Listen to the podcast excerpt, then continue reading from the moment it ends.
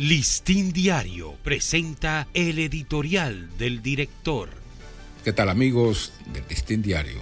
Este es nuestro editorial de hoy, sábado 13 de mayo. Un caso que parte el alma.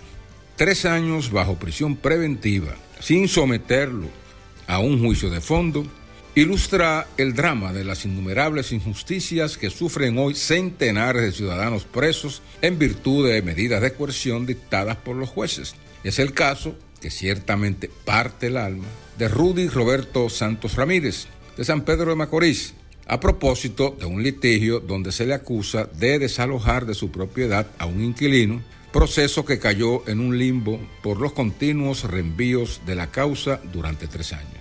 Ocurre que los abogados defensores de la parte querellante y los testigos elegidos no comparecen desde entonces al tribunal. Este caso se ha viralizado en las redes sociales porque a través de un video conmovedor, el preso llora de impotencia ante el abuso de una prisión preventiva extendida más allá del tiempo que establece el Código Procesal Penal. Esto da lugar entonces a un razonable cuestionamiento sobre la aplicación intensiva de estas penalidades método que se ha convertido en una vía rápida para mantener ciudadanos presos, privándolos de alternativas legales para responder a la justicia, por demás tardía e incierta. En esa situación hay 16.321 personas guardando prisión preventiva, equivalente al 61% de todos los encerrados en las cárceles del país, sin tener idea de cuándo los jueces fallarán definitivamente el fondo de sus procesos.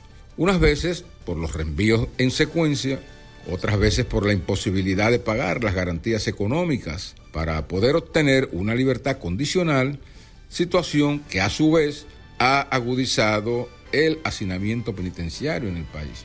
Este no es, sin embargo, un problema único de nuestro sistema judicial. En México, un juez federal llamado Eduardo Osorio y su historia al decidir en el 2021 no aplicar la prisión preventiva oficiosa por entender que colidía con los estándares internacionales sobre derechos humanos.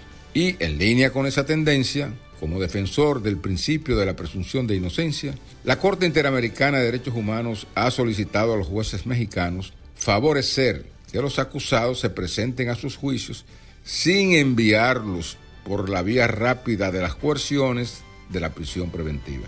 Lo mismo que debería ocurrir en el dramático caso de Rudy Roberto Santos Ramírez, víctima de una indiscutible trampa procesal en San Pedro de Macorís, al igual que otros miles de ciudadanos.